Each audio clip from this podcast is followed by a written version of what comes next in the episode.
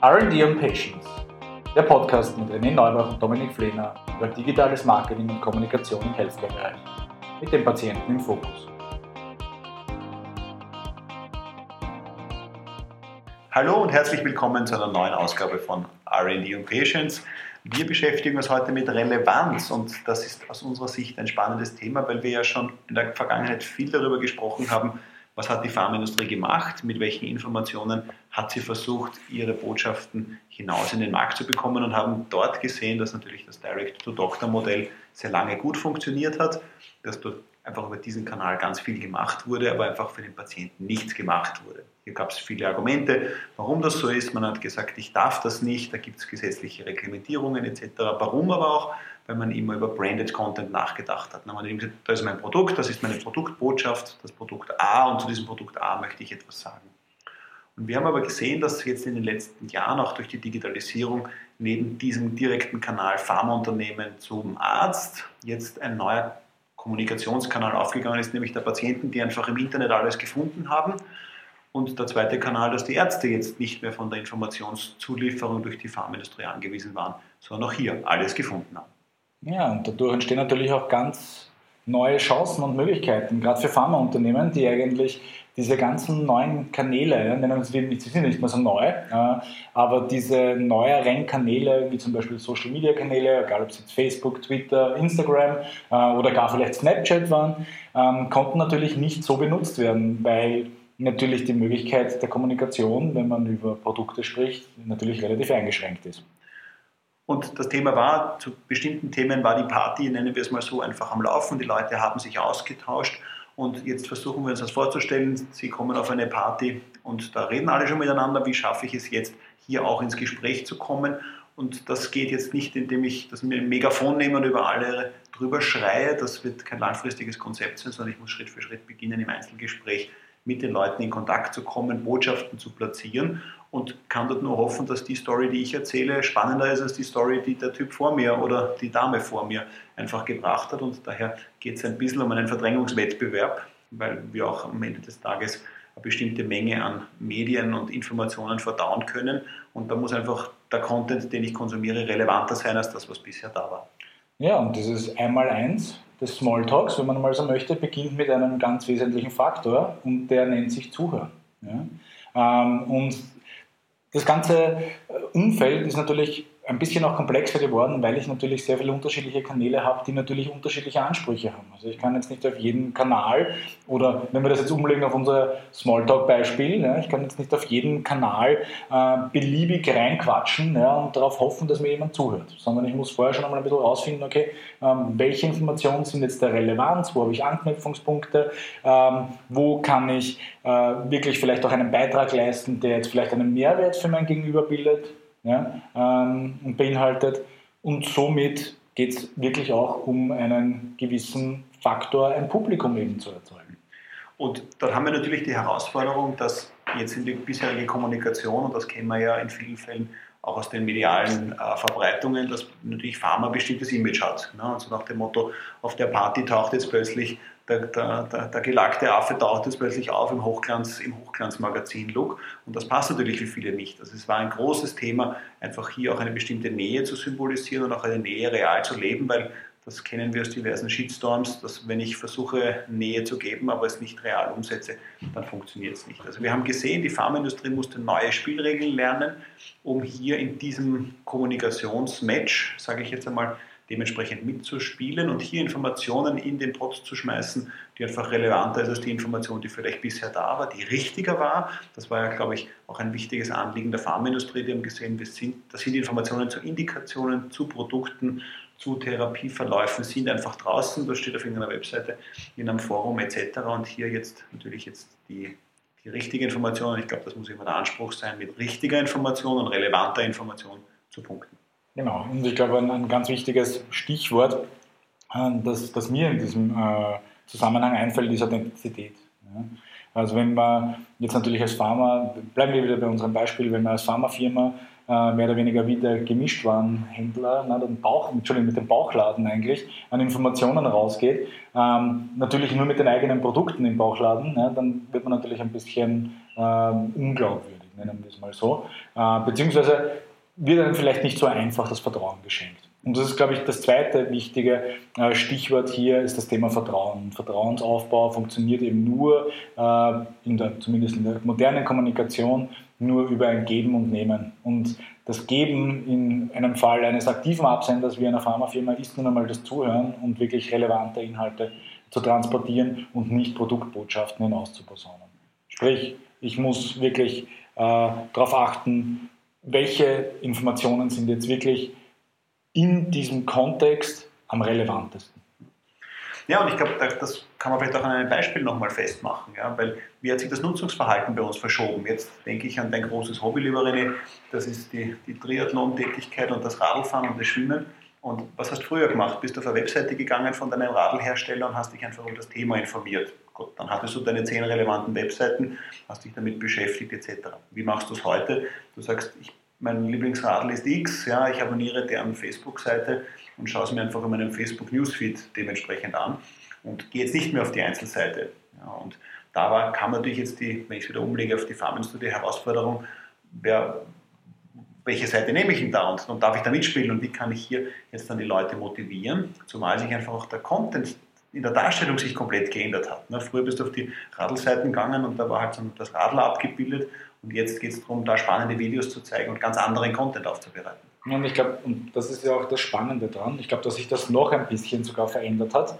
Und zwar, ähm, dass ich gar nicht jetzt unbedingt von einem Radlhersteller, um bei dem Beispiel zu bleiben, etwas abonnieren muss, sondern ich habe den Vorteil, dass Freunde rundherum um mich vielleicht diese Inhalte, diese Videos, von denen du jetzt gerade gesprochen hast, äh, zum Beispiel teilen. Und dadurch steigen sie in meiner Sichtbarkeit, wie das wieder den Vorteil hat für den Hersteller dieses Rades, ja, wenn er anständigen, hochwertigen, relevanten, nützlichen Content produziert, dass er dann öfter geteilt wird und somit auch seine Reichweite erhöht wird. Ja, und das ist eigentlich äh, das große Ziel einer sozialen Initiative ja, dass Inhalte geteilt werden, ja, dass man weiter steigt in der Sichtbarkeit. Und das funktioniert eben nur, wenn man, jetzt bleiben wir kurz im, im Englischen, ja, wenn man engaging Content einfach produziert, der entweder unterhält oder unterstützt.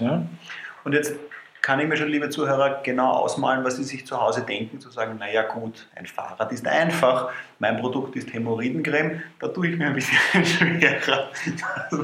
das kann ich mir schon vorstellen, dass es Ihnen draußen jetzt vielleicht gerade so geht. Ja.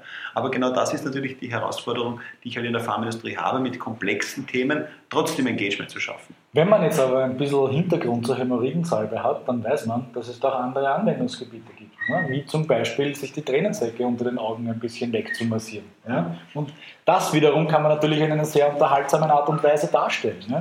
Und ich kann dazu nur sagen, René, danke, wieder was gelernt. Ja, also, bitte, sehr gerne, Dominik. Ich hab, der Podcast war auch für mich wieder mal in keinster Weise umsonst.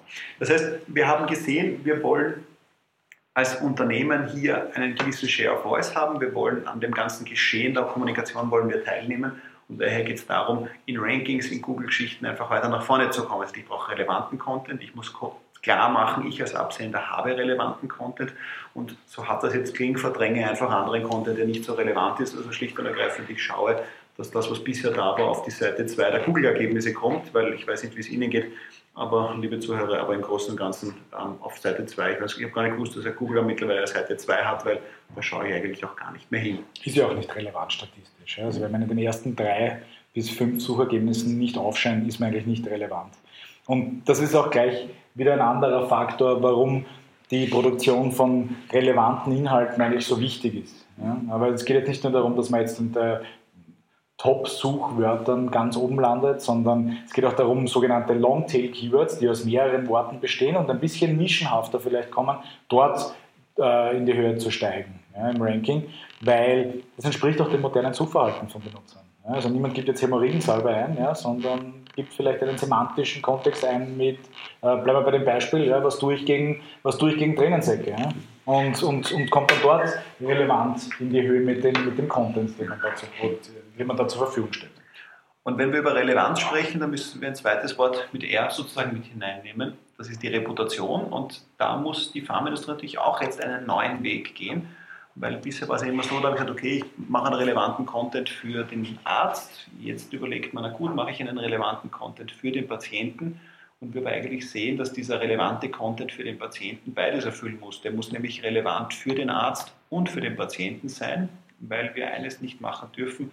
Wir dürfen jetzt nicht für den Patienten am Arzt vorbei kommunizieren. Ja, aber dann sagen die Ärzte so, hey, wartet einmal, ja, wir sind doch noch immer die, die Hoheit haben, wenn es zum Beispiel um Therapieverläufe geht.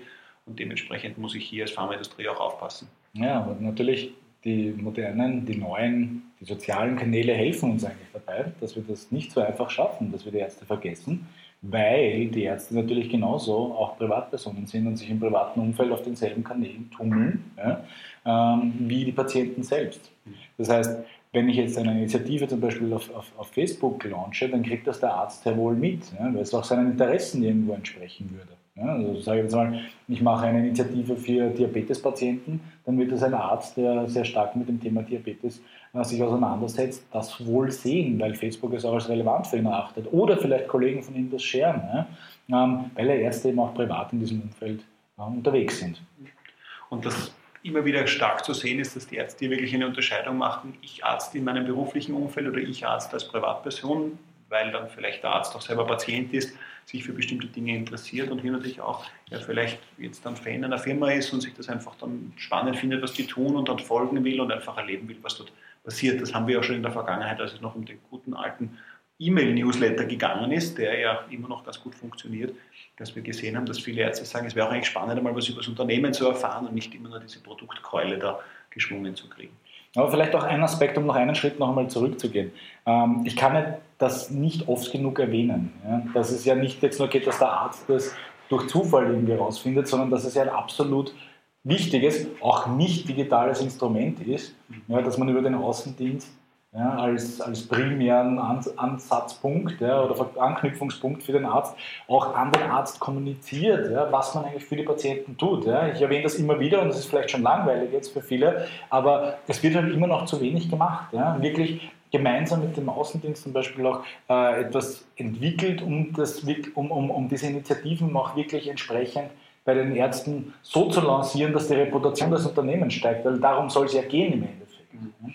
Und das ist ja zum Beispiel interessant und da knüpfe ich an das an, was du vorher gesagt hast, zum Thema zuerst einmal hineinhorchen, bevor man zusätzlichen Buschfunk da ver verbreitet. Und weil wir eines sehen, an einem Beispiel, das wir vor wenigen Wochen mit einem Arzt diskutiert haben, der gesagt hat, womit mir die Industrie wirklich helfen könnte, wäre die Situation, dass die bestimmte Fragen, die mir die Patienten fünfmal am Tag stellen, dass die die einfach beantworten. Na, dass sie ein Portal machen, also da sind die Fragen beantwortet, damit die Patienten sozusagen nicht dem Arzt, ich formuliere es mal sehr direkt auf die Nerven gehen, weil sie eh fünfmal am Tag die gleiche Frage stellen, sondern hier wirklich relevanter Content ist, ja, der inhaltlich hundertprozentig korrekt ist und damit dem Arzt auch wirklich unterstützt, gleichzeitig für den Patienten relevant.